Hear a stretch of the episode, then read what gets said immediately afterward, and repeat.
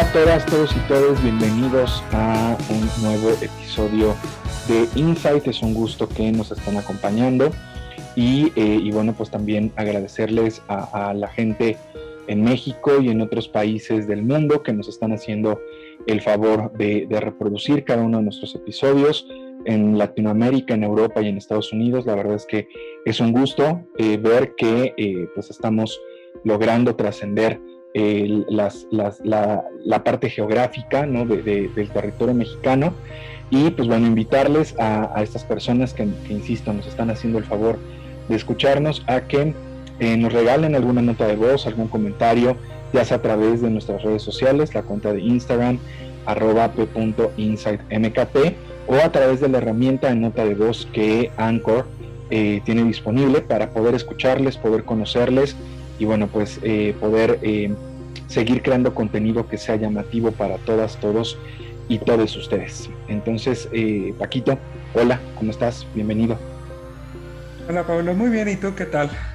Bien también, bien también, muchas gracias. Aquí ya súper contentos de acercar una, una nueva temática que a mí particularmente este, eh, me apasiona, ¿no? Es la pasión, sí. Exactamente, es la pasión y este, y bueno, pues además tenemos una, una invitada que, que nos va a ayudar a sumar también, eh, a dar una perspectiva integral, ¿no? De lo que vamos, de lo que vamos a compartir el día de hoy. Y pues bueno, la temática justamente tiene que ver con este concepto. la temática es eh, comunicación integral de marketing, conocida también en como traducción en otros idiomas, puntualmente en inglés, como Marketing Communications. Eh, y bueno, pues vamos a platicar acerca, acerca de este tema en este episodio y pues bueno, si les parece bien, vamos a iniciar con eh, la sección que Paquito nos trae cada episodio, Futurama. Adelante, Paquito. Pues bien, eh, en esta sección de Futurama quiero que nos imaginemos el entrar a una tienda, cualquier tienda de ropa que, les guste, y, se envuelvan cinco años después, qué es lo que está pasando, cuáles son los impulsos para la decisión de compra de, de esta marca, ¿no? Bueno, para empezar, eh, esta tendencia se va a difuminar las líneas de género. Hoy en día nuestra, la generación en la que hoy nos encontramos ha marcado mucho el contexto y el, el desaparecer la identidad de género en la ropa. Tenemos, eh, por ejemplo, fragancias de Gucci protagonizadas por Harry Styles.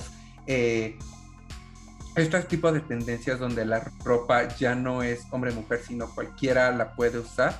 Bueno, en cinco años está totalmente desaparecido, ¿no? Entonces ves una prenda que te gusta, la compras, punto. Eh, más que nada se está una publicidad hiperdirigida donde, bueno, al día de hoy nuestro teléfono, nuestras redes sociales este, están aplicadas en prácticamente eh, cualquier decisión de compra. Entonces, en esta publicidad hiperdirigida, se va a tener una intención de compra muy, muy precisa por parte de las, de las marcas y de las empresas, por lo que eh, también se va a tener una, unos micromomentos. Digamos, ya no se va a tener una gran historia, un comercial tan eh, largo, sino van a ser 15 segundos en un Insta Story donde pueda tener una interacción de, nosotros mismos con la marca y nos va a atrapar, ¿no? Eh, asimismo, eh, se encuentra la televisión social, donde en las series de televisión en mini documentales, en noticias en vivo, se va a tener una interacción social por recomendar o comentarios de las mismas personas, eh, donde la audiencia eh, intenta mantenerse cautiva y escuchar, compartir y comentar la visibilidad de la marca. Eh, por otra parte, y del lado de las empresas, va a existir una, una nueva sección o dirección, se va a llamar CCO, que es Chief Content Officer, director de contenido este puesto aumentará la importancia de las empresas. ¿Por qué? Porque va a tener una narrativa coherente tanto del CCO como el CMO y el jefe de comunicación. Entonces, esto va a poder hacer que los departamentos, toda la corporación, establece una narrativa global más específica con conexión humana hacia los consumidores. Y lo más importante, se va a tener un omnicanal.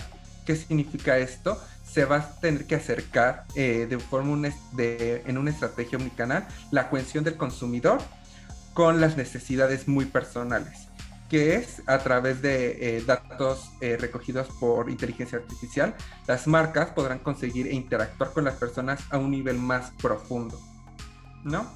Entonces, en ese momento, cuando tú realices la compra de, la prenda por la que tú te estás guiando, es porque la, la marca, la empresa, está 100% segura que es la prenda que tú necesitas y que tú deseas y que tú quieres.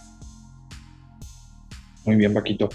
Y mm, probablemente a, quienes ahorita escucharon tu, historia eh, piensen que ya algunos de estos estímulos, algunas de estas herramientas, algunas de estas tácticas em, ya se están implementando, que, probablemente eh, no sea algo tan lejano en términos de tiempo que, podamos ver eh, tal cual este escenario que, que nos planteas. Sin embargo, eh, a título personal creo que todavía falta el, trabajar para poder comprender, asumir eh, y, traer a colación el reunir todos estos instrumentos, reunir todas estas tácticas, reunir em, todos estos esfuerzos alineados a un objetivo puntual, con un mensaje puntual que si bien se puede adaptar dependiendo de las plataformas, dependiendo de, las necesidades incluso de la organización, pues em, a veces se piensa que, eh, por ejemplo, hablando de la, atracción de prospectos, que eh, tienes eh, una, campaña de manejo de CRM, tienes un instrumento, un software de CRM, de, manejo de relación con los consumidores, y eh, tienes una base que has adquirido con el tiempo que trae a, a, estos prospectos, a estos clientes potenciales y que por el hecho de que hayan llegado porque se registraron en el newsletter, eh, tiene que recibir un mensaje completamente diferente o completamente ajeno a los clientes cautivos y a los clientes que están llegando por otros medios, llamémosle redes sociales, llamémosle eh, esta publicidad social, esta televisión social, que, de, la que, de la que hablabas hace, hace un momento, cuando la realidad es que no. Si bien eh, cada instrumento tiene un objetivo puntual, si bien cada eh, táctica tiende alguna necesidad o deseo particular a nivel organizacional, no debemos olvidar que todos los esfuerzos deben ir alineados a un, a un objetivo de comunicación puntual, a un mensaje que puede, que puede adaptarse pero que en esencia debe ser el mismo. Justo de eso, justo de eso va eh, la, comunicación integral, ¿no? El que nosotros eh, estemos conscientes de que no importa que sea un esfuerzo de naturaleza 100% comercial, que no importa que sea un esfuerzo 100% persuasivo, que no importa que sea un esfuerzo de contenido orgánico, de contenido pagado, todo debe ir de la mano.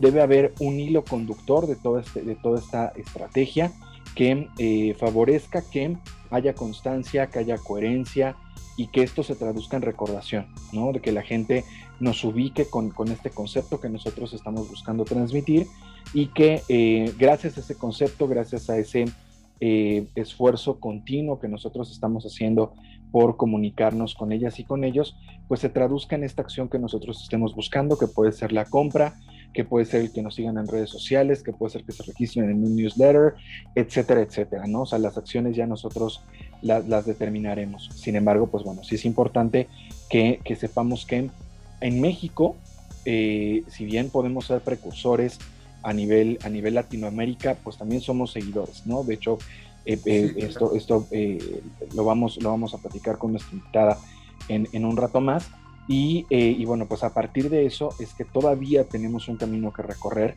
en materia de, comunicación integral para garantizar que sin importar el tamaño de tu empresa, el tamaño de tu negocio, el tamaño de tu marca, eh, alinees todos los esfuerzos comerciales y de comunicación y toda tu estrategia de marketing para eh, cumplir con ese objetivo de negocio y ese objetivo de comunicación. Sí, totalmente. Creo que vamos, vamos en buen camino pero seguimos en un proceso de crecimiento muy, muy en, ¿cómo se diría? En obra negra, ¿sabes? O sea, se está haciendo el esfuerzo, hay muchas campañas que han tenido mucho éxito al manejar esta parte de omnicanal, eh, una comunicación integral, pero creo que a veces se pierde el mensaje. No, está, no se establece bien el objetivo, pero vamos por buen camino, por eso no lo veo eh, el ejemplo es en cinco años. Sí, muy bien. Yo creo que en, cinco años ya estaremos bastante bien preparados para dar una estrategia y un, un mensaje claro, conciso y coherente, sobre todo. Así es. Perfecto, Paquito. Pues eh, muchas gracias, muchas gracias por traernos esta, esta información. Y eh, si a ti y a nuestros escuchas les parece bien, vamos a, a escuchar ahora Luzma que nos tiene esta cápsula informativa, esta cápsula em, que trae conceptos relacionados con esta temática, comunicación integral de marketing, y también con otros conceptos que eh, nuestra invitada traerá en un momento más para que todas y todos estén preparados para pues escucharla, comprender de qué estamos hablando y bueno pues aportarles eh, un granito más en conocimientos relacionados con marketing y comunicación. El marketing mix o las cuatro P's de la mercadotecnia son los principales elementos con los que cuenta una organización para alcanzar sus objetivos comerciales. Estos son producto, precio, plaza o punto de venta y promoción. El producto es el principal protagonista. Puede ser físico, tangible o intangible, como es el caso de los servicios y o experiencias. El producto es el encargado de satisfacer las necesidades del consumidor. El precio es el monto a pagar al adquirir un bien o servicio. Puede ser un elemento fundamental al momento de la toma de decisión y se rige en función de la oferta y la demanda. El punto de venta se refiere a la manera en la que se colocará el producto en el mercado, teniendo siempre en cuenta el almacenamiento, transporte, costo de envío, canales de distribución, inventarios, etc. La promoción es la forma en la que se da a conocer el producto o servicio por medio de acciones concretas. Los cambios en los hábitos de los consumidores han generado dar más valor al consumidor, considerando un modelo de las cuatro Cs enfocándose en el consumidor en lugar del producto, en el costo-beneficio en lugar del precio, en la conveniencia en lugar del punto de venta y en la comunicación en lugar de la promoción únicamente. La comunicación integral de marketing, de acuerdo con la American Marketing Association, es el proceso de planificación diseñado para asegurar que todos los contactos de marca recibidos por un consumidor de un producto o servicio sean relevantes para esa persona, así como consistentes en el tiempo. Siendo así, la SIM intenta unificar todas las piezas de la comunicación de marketing, incluidas la publicidad, las relaciones públicas, el marketing directo, las redes sociales y la promoción de ventas, creando mensajes consistentes en todos los canales.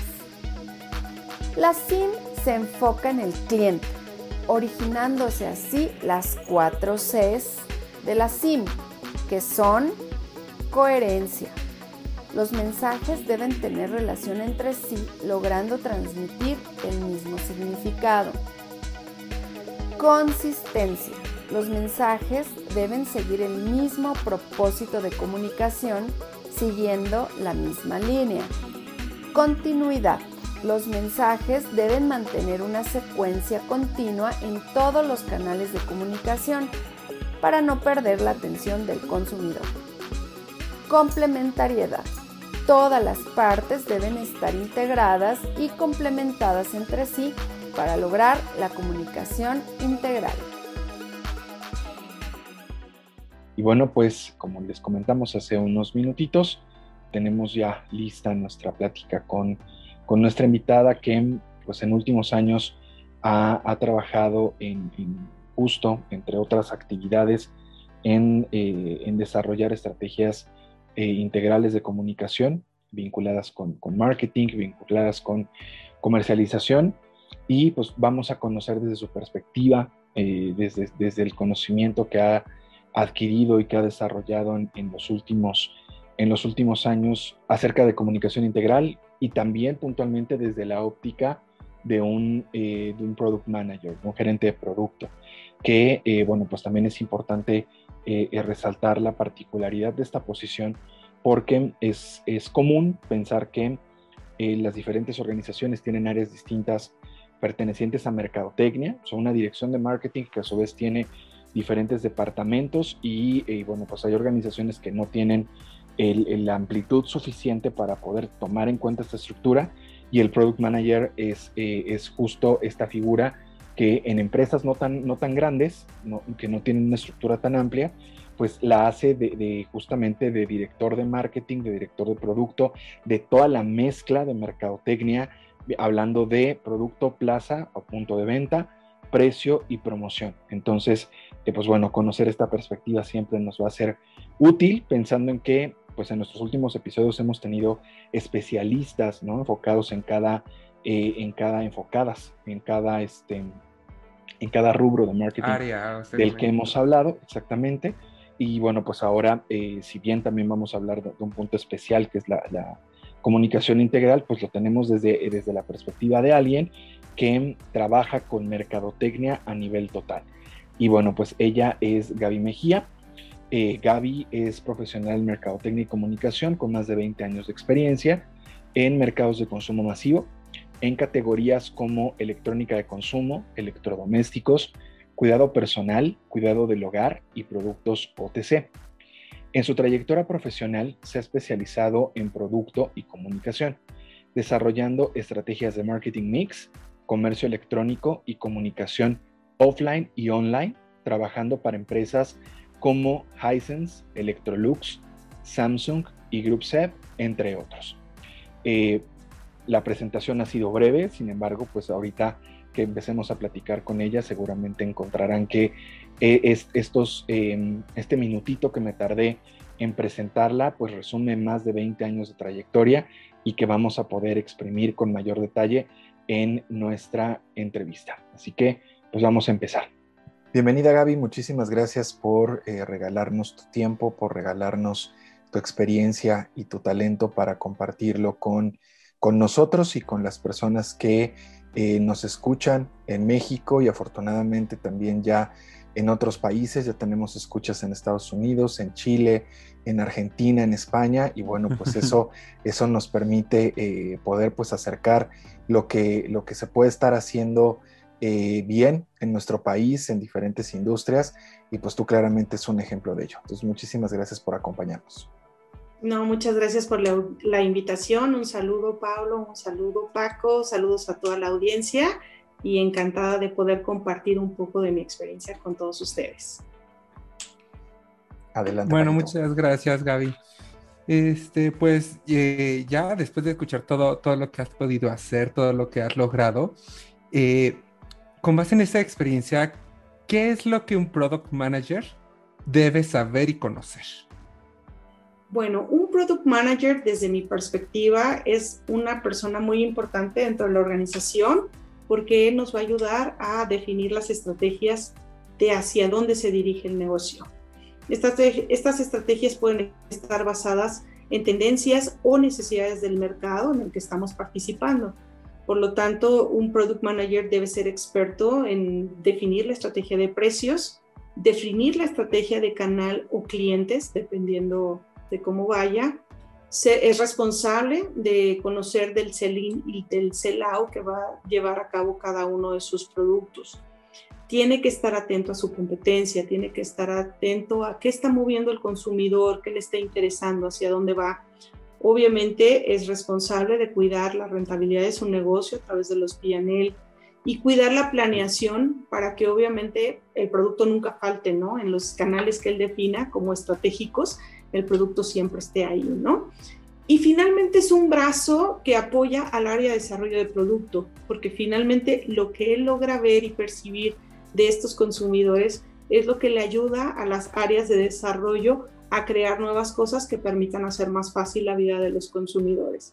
Entonces, un product manager es un elemento súper importante, va a dirigir, también es responsable de entregar los briefs a, a las áreas tanto de comunicación como de trade marketing, porque finalmente él dará la guía de qué, tiene, qué información se tiene que bajar a los consumidores y cómo las otras áreas desarrollarán los mensajes para lograr cautivar a esas audiencias. Y eso se vuelve para mí lo más importante que debe tener un gerente de producto. Entonces, digamos que es ese pegamento que une las diferentes partes de marketing, como con las áreas de desarrollo de producto, ventas, para que este se, se dé, ¿no? Es correcto, sí. El área de, producto se vincula con el área de, de, comunicación, como te decía, eh, ellos reciben el brief de esta parte de producto para poder desarrollar la comunicación, pero también de las áreas que van a ejecutar en los pisos de venta, ¿no? Eh, toda la parte de trade marketing, para algunas empresas estas áreas ya son parte de ventas, pero dejan de ser muy importantes en esta vinculación desarrollo de productos se alimenta de lo que el producto encuentra y también de alguna manera otra área muy importante con la que el producto tiene contacto, eh, yo diría que son dos. El área de finanzas, porque te permite ver que tú realmente estés teniendo un negocio saludable y creciente en, en términos de tiempo. Y la parte logística, porque tú como product manager también tienes que estar muy atento de cómo se mueven tus inventarios, de cómo están tus arribos, cómo está tu planeación, sobre todo en el caso de cuando tus productos no los, produces, no los produces de forma local y dependes de terceros y terceros que a lo mejor están bien lejos, ¿no? Entonces tienes que tener muchos factores en cuenta para garantizar que el producto que tú quieres tener en tu mercado esté en tiempo y en forma. Claro.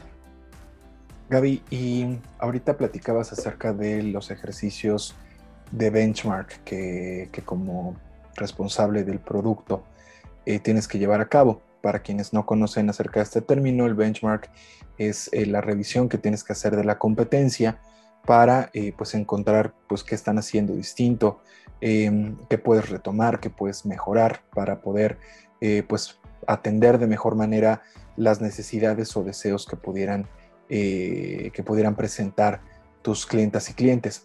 De acuerdo con tu experiencia, Gaby, hablando de, las diferentes, bueno, quizá la respuesta pueda variar por industria, pero no sé si haya como una, como una genérica. Normalmente, ¿a qué se le dedica más tiempo? ¿Hacer un benchmark nacional, un, un benchmark internacional o mundial?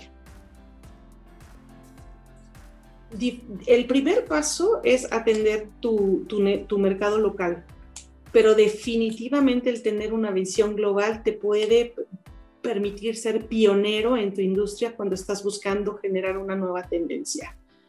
Eh, para algunas empresas con las que he colaborado, es bien importante conocer qué están haciendo otros países, qué se está moviendo. Generalmente en México suele ser un follower de muchos países en el mundo, en tendencias. Entonces, el tener esa visión te va a ayudar a ser el primero y recuerda esa frase, ¿no? El primero pega dos veces, ¿no? Entonces, el tener eh, ese contacto es súper importante. Eh, incluso porque muchas veces hay productos que a lo mejor pueden ser de mucho interés para ti, pero que requieran a nivel de desarrollo algún ajuste para llegar a tu mercado. Un ejemplo muy sencillo podría ser un cambio de voltaje, hablando de un producto que se conecte, ¿no? Entonces, eh, el poder no dejar de mirar otros países es bien importante vas a encontrar tendencias de productos, tendencias de color, tendencias de aromas, de sabores. Todo eso te puede ayudar a que tú te puedas anticipar en tu mercado. Finalmente, tu termómetro sí va a ser tu mercado, ¿no? Porque tú vas a esperar la respuesta eh, hacia tu venta, ¿no? A lo que tu consumidor local va a hacer. Pero definitivamente es vital tener una visión global y no limitarla a lo local. Muy bien. Muy bien, sí, digo, eh, podría parecer obvio, ¿no? El factor de, tener que considerar en estos ejercicios de revisión de competencia, eh, mirar hacia afuera, ¿no? Pero a veces, pues no sé, pueden ser empresas pequeñas, micros, que aun cuando tienen toda la intención de ser pioneros o de, o de poder como ir tres o dos pasos adelante, eh, de su competencia, pues a veces es un poco más complejo. ¿No? Por, porque pues la, capacidad de inversión, la infraestructura, etcétera, pues a veces no les permite eh, quizás ser tan, tan innovadores, pero creo que sí es importante recordar, sobre todo porque pues nosotros eh, esperamos que gente que, que, que apenas esté involucrándose en marketing, que pertenece a empresas que no tienen áreas este, formales de mercadotecnia y tal, sepan que pues, el estar adaptando este tipo de prácticas seguramente va a ayudarles a mejorar el desempeño de sus pequeñas y microempresas de acuerdo con sus posibilidades, ¿no? Porque al final, eh, pues también, o sea, eh, podemos soñar, o sea, ahí tenemos el, como límite el cielo, sin embargo, pues bueno, sí hay que, hay que, hay que soñar responsablemente, ¿no? Y creo que justo los ejercicios de benchmark eh, nos permiten hacer, hacer esa labor. Correcto, totalmente de acuerdo. Y aun cuando tú seas una microempresa, siempre está mirar bien hacia afuera para ver qué está sucediendo en el mundo, porque hay, hay incluso factores que pueden afectarte en el corto o mediano plazo, ¿no? Y es importante siempre tenerlos previsto, ¿no? Y el mejor ejemplo es ahorita esta situación de pandemia que, que fue por igual en todo el mundo, a, todos nos afectó, eh, y que muchos... Eh, países eh, tenemos que tener muy en cuenta estas situaciones, ¿no? Porque aunque yo sea a lo mejor un microempresario, pero si mi producto proviene de China, hay muchos factores que sí tendré que considerar y cuidar y estar atento porque eso me va a permitir hacer una buena planeación y poder prever cualquier futuro riesgo que pueda llegar a tener mi negocio. Entonces, siempre mirar afuera, no importa si soy pequeño, te va a ayudar a estar mejor preparado. Muy bien, sí, tienes, tienes toda la razón y creo que justo em, estaba yo por abordar un tema que, que, ahorita con el, con el factor pandemia y el factor COVID se vincula totalmente y es lo que, lo que planteabas, ¿no? del vínculo que tiene el product manager con diferentes áreas, la primera de ellas, trade, ¿no?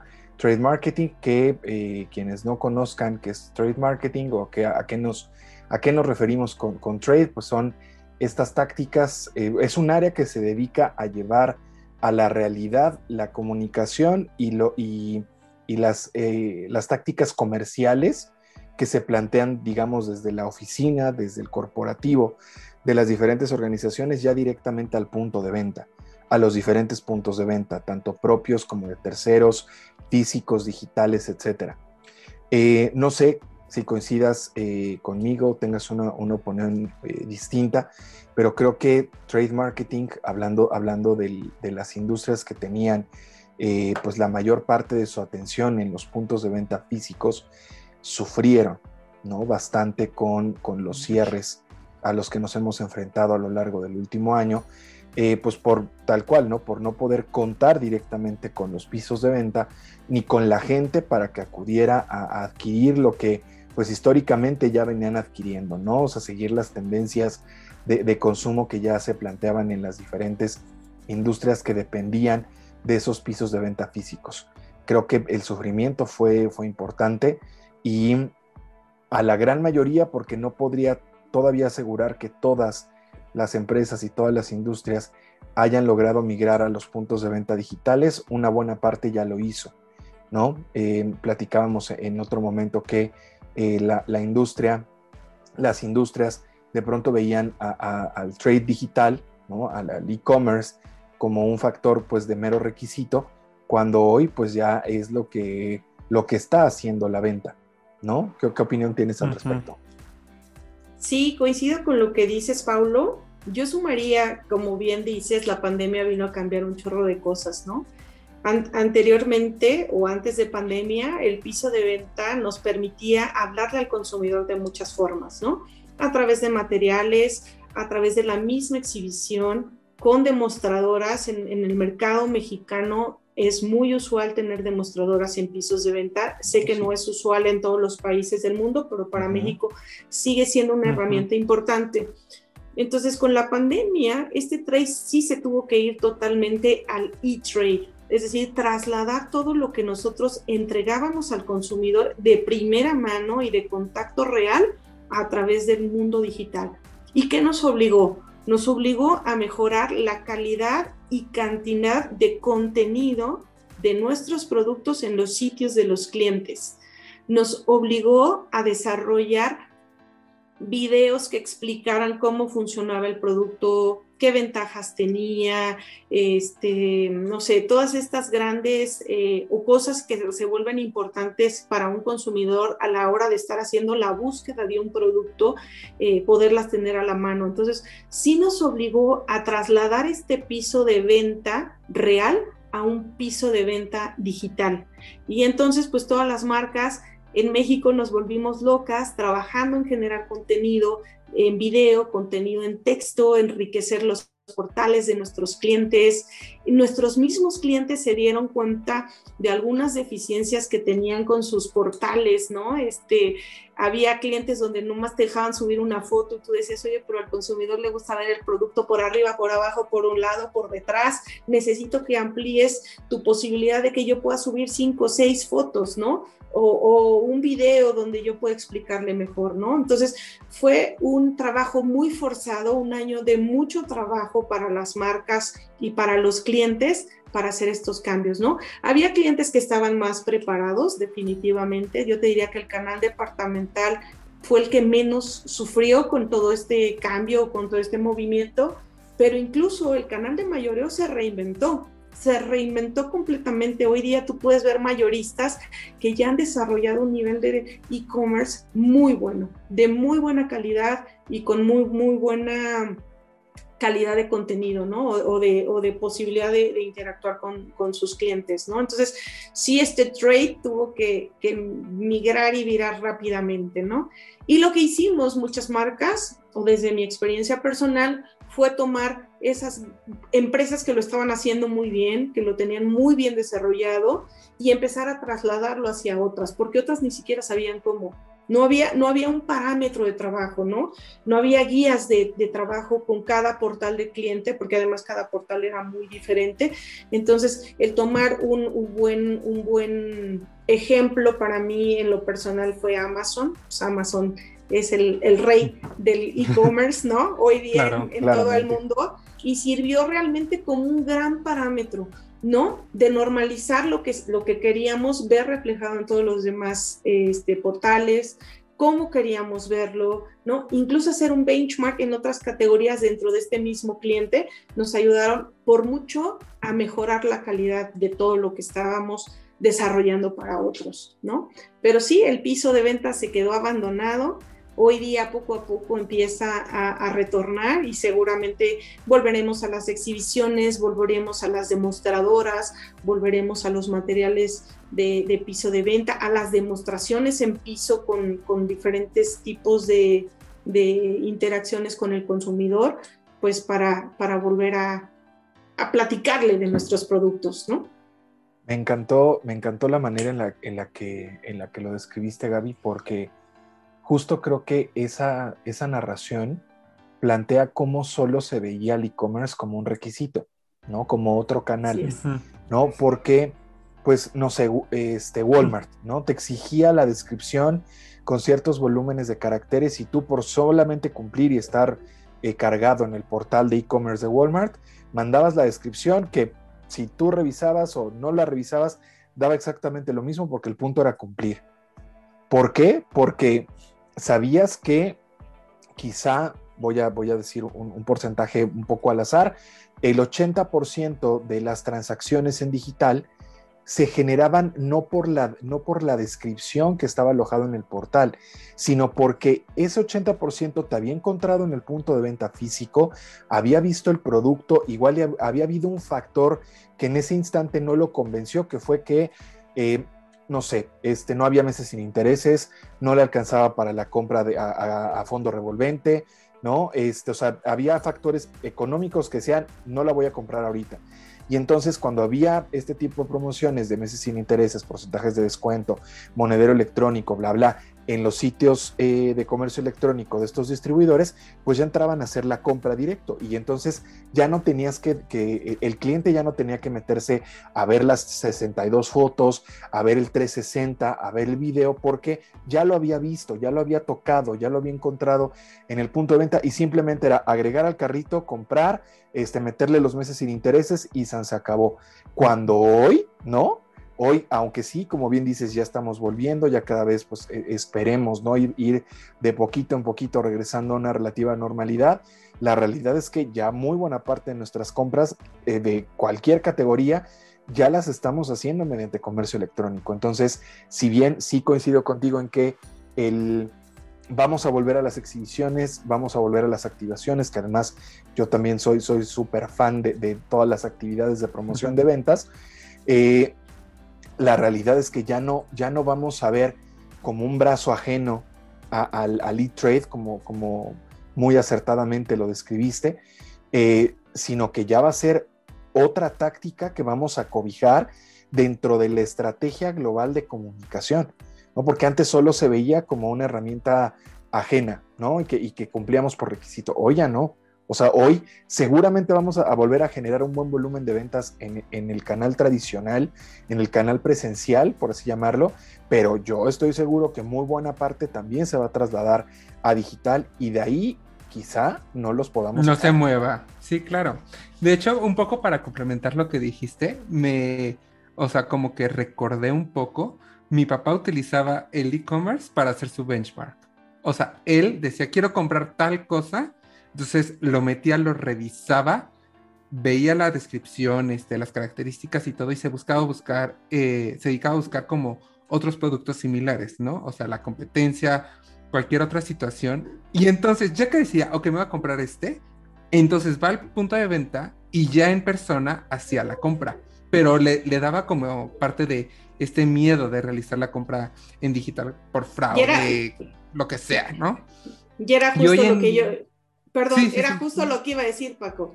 Ya perdimos el miedo. La pandemia nos hizo perder el sí, miedo. perder el miedo. Y el piso de venta ahora va a ser solo por si tengo duda del color y quiero verlo físicamente, voy a ir a verlo. Pero incluso ya perdimos el miedo a comprarlo. El consumidor va a seguir comparando ya en el mundo digital. El mundo digital ya va a ser el primer paso.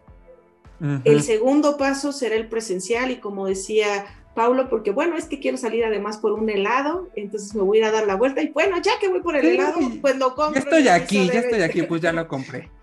pero, pero el digital ya se queda, se queda y no Sí, sí, ya, no, ya no va a ser opción no tenerlo. Exacto. Y no dudo que, por ejemplo, o sea, los abuelitos, este, quizá los papás ya un poco más, más grandes, ¿no? Hablando, hablando de, de tercera edad, sí regresen a lo que estaban acostumbrados, ¿no? Porque pues fueron obligados como todos a la interacción y a, las compras digitales, pero pues seguramente ya que tengan la opción van a regresar a lo tradicional porque es a lo que están acostumbrados y vivieron prácticamente toda su vida.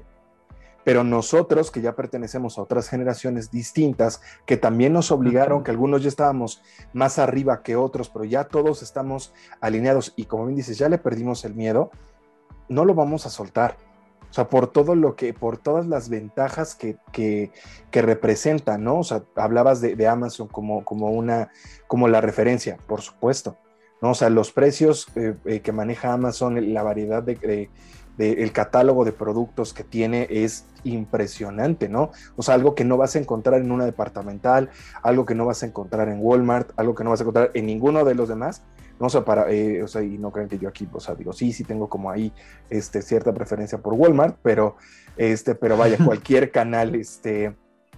Eh, sí, el e-commerce nos abrió al mundo. Hoy puedes comprar el producto que más te gusta, no importa que esté en España o no, no importa que esté en Japón, ya, ya no hay, hemos quitado esas barreras. ¿No? Y si tenemos la solvencia para traernos el producto que más nos gustó de Japón, seguramente no lo vamos a traer, ¿no? Entonces ya no tendremos esa barrera. Pero como tú dices, habrá generaciones que les guste volver al piso de venta, o como decía, ¿no? Hoy si quiero salir a comprar un helado, aprovecho y voy y compro lo que me hace falta, ¿no? Y, y bueno, ahí sí hubo algunos canales que tuvieron eh, una gran oportunidad, como los canales de autoservicio que se mantuvieron abiertos, ellos no mm, cerraron, clubes también, eh, y que incluso en su tarea también se dieron a capitalizar, a mejorar sus, lineales de producto, a modificar un poco incluso estrategias de exhibición, montaron otras alternativas para obviamente atender a todos los consumidores, ¿no? De acuerdo a, lo que necesitaban. Y a, la, y a nuestra ya normalidad, ¿no? O sea, ya no, pues ya no le llamamos nueva, o sea, ya la normalidad que ya tenemos, pues sí, o sea, el, factor de seguramente pues también se irán haciendo otras adaptaciones después para, para seguir garantizando seguridad ¿no? y sanidad e higiene para, para los visitantes de, las diferentes, de los diferentes formatos de tienda. Y eso seguramente va a implicar también cambios en las exhibiciones. Eso porque al final ya no vamos a poder tan fácil regresar a estar atiborrados todos, todo el tiempo en, en Liverpool o en Palacio de Hierro o en Walmart, tal, en un buen fin. ¿no? O sea, va a ser muy complejo ya. O sea, muchas de, de las eh, cosas que ya teníamos, este, eh, que ya eran tradición, ¿no? Establecidas, temporalidades incluso, van a sufrir, o sea, digo, ya empezaron a sufrir cambios, ¿no? Porque ya pasamos por esas el, año pasado, pero seguramente van a seguir sufriendo cambios por, por este factor, ¿no? Pero creo que, pues, somos afortunados, ¿no? De poder vivirlo en este momento desde el lado de la, de, Merca, desde el lado de la creación, desde el lado del, cambio, porque pues vamos a poder contarnos si, si, lo, si lo logramos sobrevivir o nos morimos en el intento. Sí, todas las empresas tuvieron o tuvimos que de alguna manera reinventarnos, ¿no? Para, para hacerlo lo mejor posible. Y fíjate que creo que en ese, en ese proceso de reinvención podemos eh, empezar a abordar el, siguiente eslabón que platicabas que se vincula con, con el eh, con el Product Manager, con la labor del Product Manager, que es la parte de, del plan de comunicación, ¿no? Eh,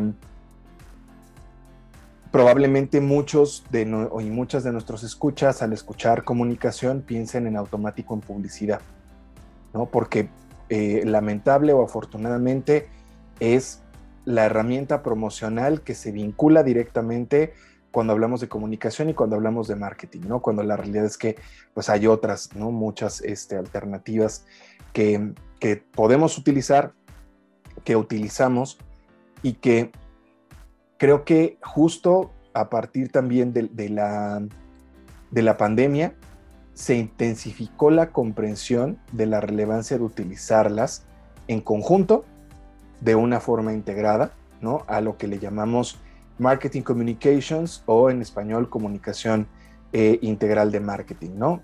¿A qué nos referimos?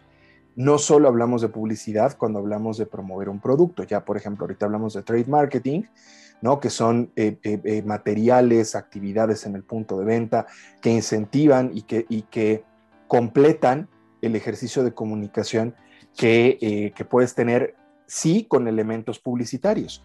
Sin embargo, sabemos que no es lo único. ¿No? Eh, de acuerdo con tu experiencia, Gaby, ¿cuáles, cuáles crees que sean las, las herramientas que, que más se puedan utilizar hoy en este escenario de, todavía de un relativo confinamiento y de, y de pues, poca exposición al, al factor físico, al factor de, de experiencia en el, en el, punto de venta? Como, como decías, Paulo, la, la pandemia vino a cambiar mucho la forma en ver a los medios. Incluso cambió cómo nosotros veíamos algunos medios tradicionales ya como un poco perdidos, ¿no? Hablando de los medios offline o tradicionales, por ejemplo, nosotros pensábamos que ya la tele se iba a morir y nunca más iba a revivir, y ¿no? Que, obviamente no era cierto, pero era, era, era común decir. Vemos cómo esta pandemia la revivió y la revivió en muchos sentidos. De entrada a nivel educativo, el gobierno se tuvo que apalancar de ella para poder terminar los planes de estudios de la población de alumnos en nuestro país. Y eso le dio un boost nuevamente a la televisión abierta. Eso hizo que también muchas marcas empezaran nuevamente a reactivar acciones que a lo mejor ya no hacían dentro de televisión. Obviamente la televisión de paga también empezó a tener un factor porque ahora disponíamos de mucho tiempo libre o más tiempo libre a lo mejor de lo usual porque estábamos en casa, no podíamos salir, sábado y domingo estábamos en casa. Y eso volvió a darle otro boost también a la televisión. Quizás hubo, hubo medios donde sí hubo una afectación, dada la situación, como los medios outdoor, o probablemente la radio o, los impresos que, que, sí tuvieron una curva de comportamiento totalmente diferente. ¿De qué va a depender nuestra elección? De varios factores, ¿no? El factor es qué es lo que estamos comunicando, cómo está nuestro nivel de presupuesto, cuáles son nuestros objetivos a nivel de PNL para que nosotros podamos ver a qué podemos acceder. Eh, otro de los, el medio yo creo que más, o, más bien el área de comunicación que sí se afectó brutalmente para bien dentro de la pandemia fue toda la parte online. Y online la podemos ver bajo tres vertientes también. Los medios propios, los medios ganados y los medios pagados. Pagados tiene que ver 100% con publicidad y bueno, ahí sí depende de tu estrategia, de tu presupuesto, ¿no? de, de tus objetivos pero tienes los medios propios y los medios ganados que pueden ser factores bien importantes con los que tú puedes lograr muchas cosas eh, para, para, dar a conocer tus productos, ¿no? Dentro de los medios propios, pues va a estar tu sitio web, que finalmente ya es tu casa dentro del mundo digital, que sí o sí debes de tener. Muchos de estos sitios web se convirtieron en sitios de e-commerce eh, algunos pues, ni siquiera los tenían, los tuvieron que correr a tener, ¿no? Al, este, yo digo, bueno, yo creo que los precios de todos los que hacen páginas subió brutalmente durante la pandemia porque todos los que no tenían, pues corrieron a tenerla, ¿no? Claro. Este, obviamente las redes sociales que hoy por hoy siguen teniendo una penetración tremenda, siguen creciendo y siguen siendo una gran oportunidad para que tú contactes con tu audiencia, ¿no? ¿Cuál red social? Pues también depende de tu producto, depende de lo que quieras transmitir. Cada una la puedes adecuar correctamente a, tu producto, ¿no? Facebook, Instagram, Twitter, eh, LinkedIn, por, mencionar ah, TikTok, ¿no? Ah, hoy, hoy día todo es TikTok, ¿no? Entonces son, son, son algunas, ¿no? Obviamente, apps. Hay muchos, muchas marcas que desarrollaron apps durante la pandemia porque finalmente también era una forma de poder bajar la información que ellos querían transmitir de sus productos, ¿no? O, eh, como, o como apoyo postventa a la compra de sus productos, ¿no? Finalmente, para mantener este vínculo entre sus audiencias. Eh, dentro de los medios ganados, pues obviamente el principal fueron los influencers, ¿no? Hubo un boom de influencers comunicando marcas, comunicando actividades, dando a conocer usos de producto finalmente porque pues era lo que las marcas estábamos buscando. Ya que no tengo un piso de venta con una demostradora que explique cómo funciona, necesito en el ambiente digital encontrar a alguien que me ayude a hacer lo mismo. A mi demostrador. Entonces, mi demostrador influencer, ¿no? Y dentro del mundo de los influencers también tienes un abanico tremendo, ¿no? Porque tienes los micro influencers que generalmente son personas que logran ya una influencia, pero que están muy bien segmentados a estos grandes macro influencers o celebrities que tienen un alcance pues enorme. Masivo, por así llamarlo. Y que tú puedes, ajá, exacto, y que puedes tocar a mucha más gente. Entonces tú puedes vincular una estrategia teniendo micros que son de nicho, que van a ir justo a las personas que pueden ser las más ideales en interesarse de tu producto y tener alguno que sea grande, obviamente para maximizar tu alcance del mensaje, ¿no? Este, obviamente hubo muchas apropiaciones de marca. A mí me pasó con una marca con la que trabajaba y era fantástico, ¿no? Que de repente me decían, ay, ¿viste a fulanito usando tu producto? ¿Qué le pagaste? yo, ah, no, ni lo he visto, a ver, ahorita lo veo, ¿no? Y veías al fulanito usando tu producto y hablando de tu producto, simplemente porque él era un usuario nato de tu marca, ¿no? Pero finalmente lograba un impacto hacia ti eh, con, toda, con toda esa conversación que él generaba, ¿no? Obviamente las conversaciones, hubo mucha conversación. Eh, la última marca para la que trabajé era una marca que tenía que ver con productos que viven en la cocina, tanto para cocinar como productos este, electrodomésticos. Y curiosamente la cocina se volvió la ventana de conto hacia el mundo. Todo el mundo cocinaba, todo el mundo compartía lo que estaba haciendo, todo el mundo nos volvimos chefs, ¿no? Sin querer hacer, sin querer o no, porque el que no cocinaba, pues como no, podía salir, ni modo, se amuela y aunque sea sándwiches. Entonces todos nos volvimos cocineros y de alguna manera todas las personas empezamos a generar, a, envolvernos estos, estos influencers, ¿no? A lo mejor en nuestra propia comunidad con nuestros cuates y la tía que siempre le da like y siempre te dice qué guapo saliste, ¿no? pero finalmente lo, lo hicimos, ¿no? Nos, nos, volvimos en esta gran comunidad. Y obviamente dentro de, de estos medios ganados, pues también puedes acceder a otro tipo de influencers más como líderes de opinión, donde empiecen a hablar también de tu producto bajo otro contexto, ¿no? Pero finalmente se vuelven aliados en esta conversación. Entonces, digital se volvió pues un boom.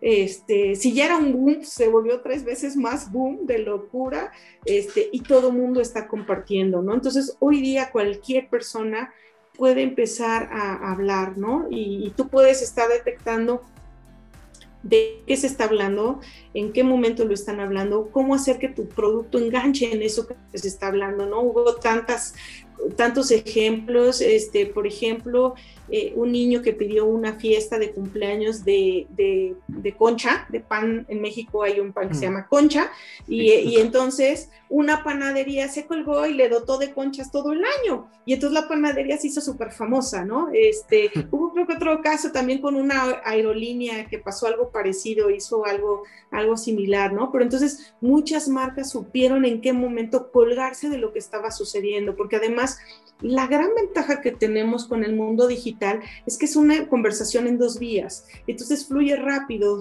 fluye dinámica, entonces tienes que estar muy al pendiente de lo que está sucediendo para poder subirte, colgarte y volverte parte de lo que se está, de lo que se está dando, ¿no? Entonces tienes que estar muy pendiente, ¿no? El mundo digital sí requiere que tengamos todos nuestros sentidos abiertos, que estemos mirando todo lo que sucede, no solamente en la industria en la que tú trabajas, tú puedes estar mirando muchas otras cosas porque te pueden traer grandes, grandes ideas definitivamente para trabajar, ¿no? Y bueno, los medios, como ya decía, todo lo que es online pagado, pues que es todo lo que se refiere a publicidad, pues finalmente también fue un factor importante. Durante pandemia muchas empresas sufrieron recorte de presupuestos considerables, entonces el mejor medio finalmente por costo-beneficio en el que muchas de ellas pudieron seguir manteniendo la comunicación fueron los medios digitales, ¿no? Y entonces seguir haciendo cosas con digitales se volvió importante, ¿no? Ahí el, tu creación de contenido es muy importante, saber que puedes desarrollar diferentes mensajes con el mismo objetivo de comunicación de acuerdo a cada una de ellas es importante. Eh, conocer a qué audiencia vas a dirigir ese mensaje te permite hacerlo mucho más efectivo. Entonces, sí requiere más trabajo, porque es más, más personalizado todo lo que vas a desarrollar en un medio, medio digital que a diferencia de si lo haces en un medio offline, ¿no? Porque como ahí va a las grandes masas, no tienes que ser tan, tan quisquilloso, ¿no? Ahí tienes que ser un poco más eh, incluyente con lo que tú quieres comunicar, ¿no? Este, y obviamente para que todo funcione con la parte offline, bueno, y me faltó la parte de PR. PR se volvió también una herramienta importante porque PR era una, es una, un brazo más del área de comunicación que te permite estar muy atento de lo que está sucediendo y es justamente el que te puede estar dando los caminos que puedes seguir. El área de PR también es un, un área que te permite tener este contacto o generar estos contactos con esos influencers, ¿no? con estas celebridades que pueden ayudarse a volver a volverse voceros de tu marca, ¿no? Que te ayuden a hablarla. Y como yo les decía, el empezar con microinfluencers muchas veces no significa ni siquiera una inversión. A lo mejor le puedes dar un regalo de tu marca o del producto que tú haces. Si eres una microempresa, incluso puedes hacerlo de igual manera, porque finalmente él va a hablar de tu producto y él lo va a dar a conocer, que, finalmente esa es la, la, intención, ¿no? Y hacer que todas estas tres variantes caminen de la mano al mismo tiempo es bien importante. Finalmente el objetivo es que todo pueda, pueda salir en concordancia al mismo tiempo. Eh, pues obviamente cuando no salen a tiempo, pues las cosas salen mal, ¿no?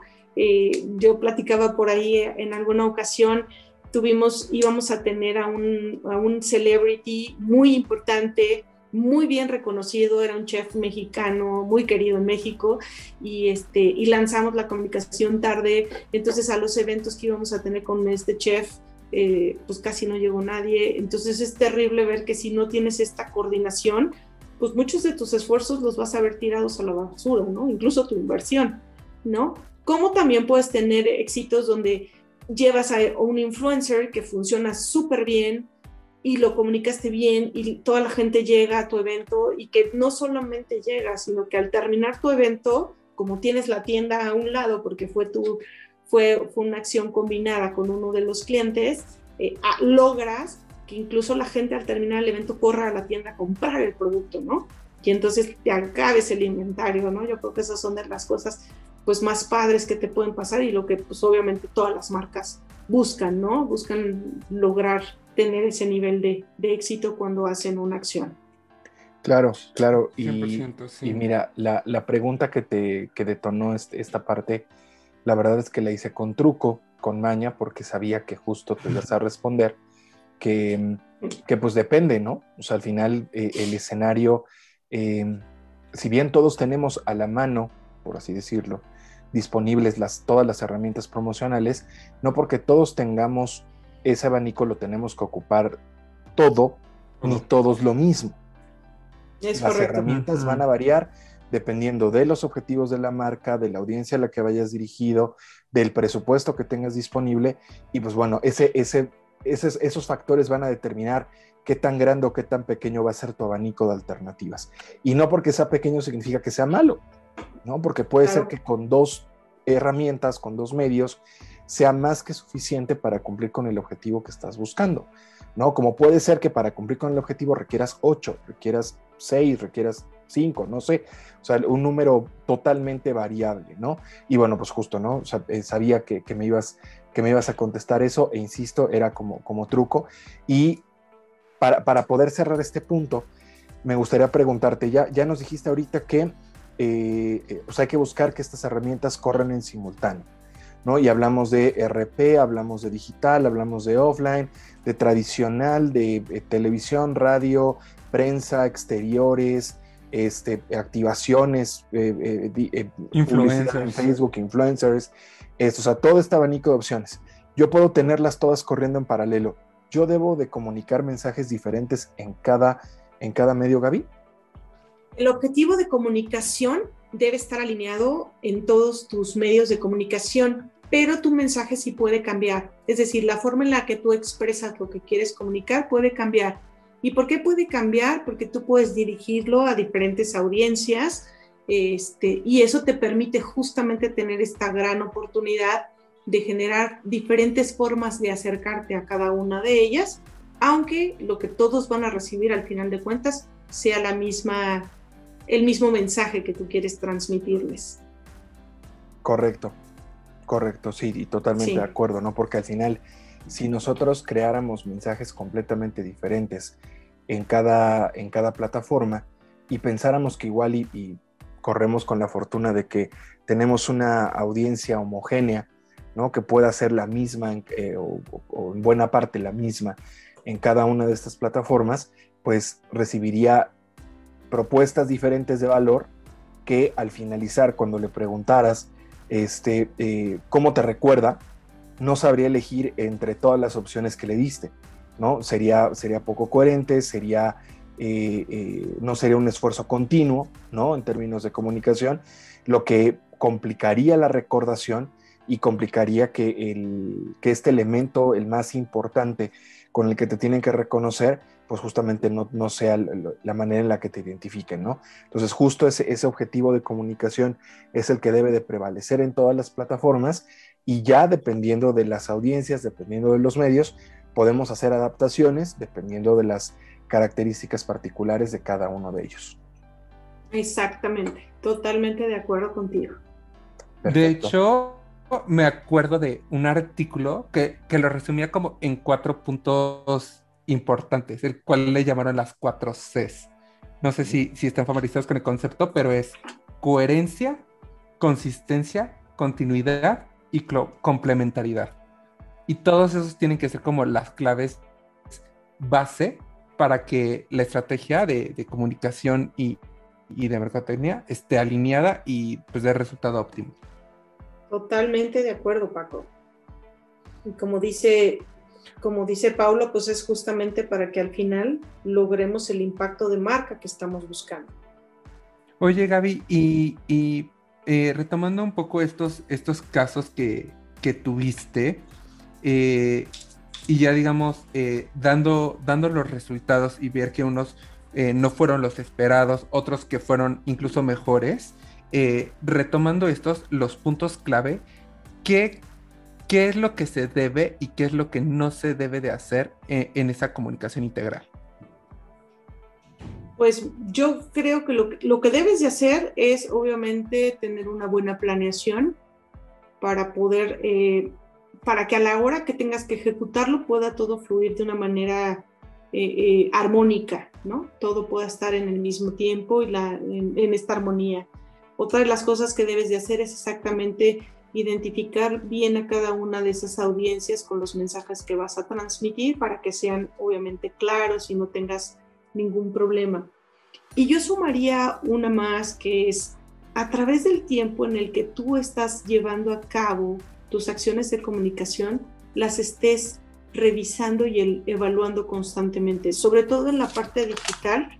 Digital te permite perfectamente que tú lo evalúes, ¿no? Y que veas cómo va, para que tú puedas hacer las correcciones adecuadas antes de que termine tu, campaña o tu periodo de comunicación y realmente al final logres el, impacto esperado.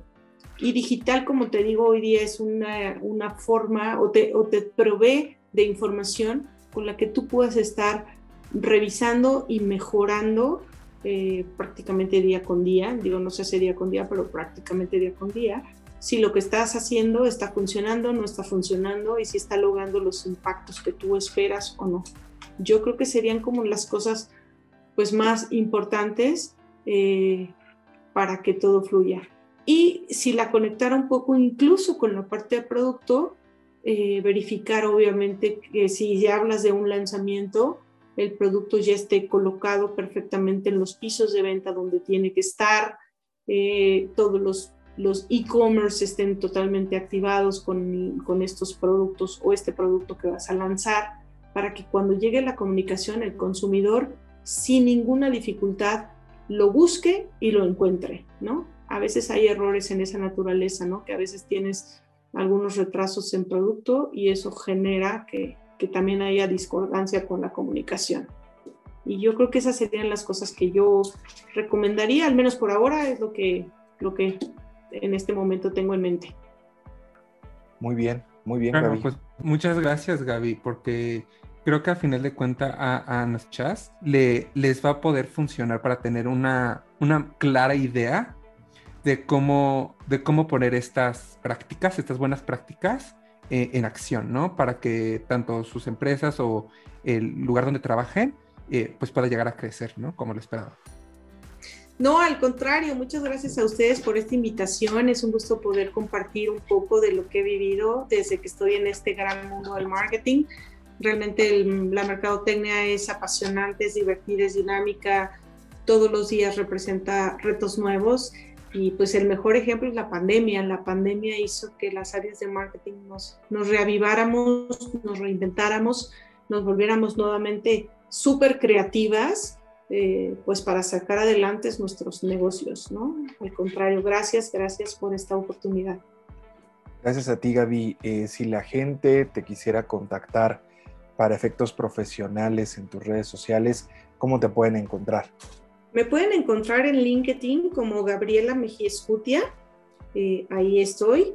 Eh, también les dejo mi correo, es Gaby Mes, es M-E-E-S, arroba yahoo.com.mx.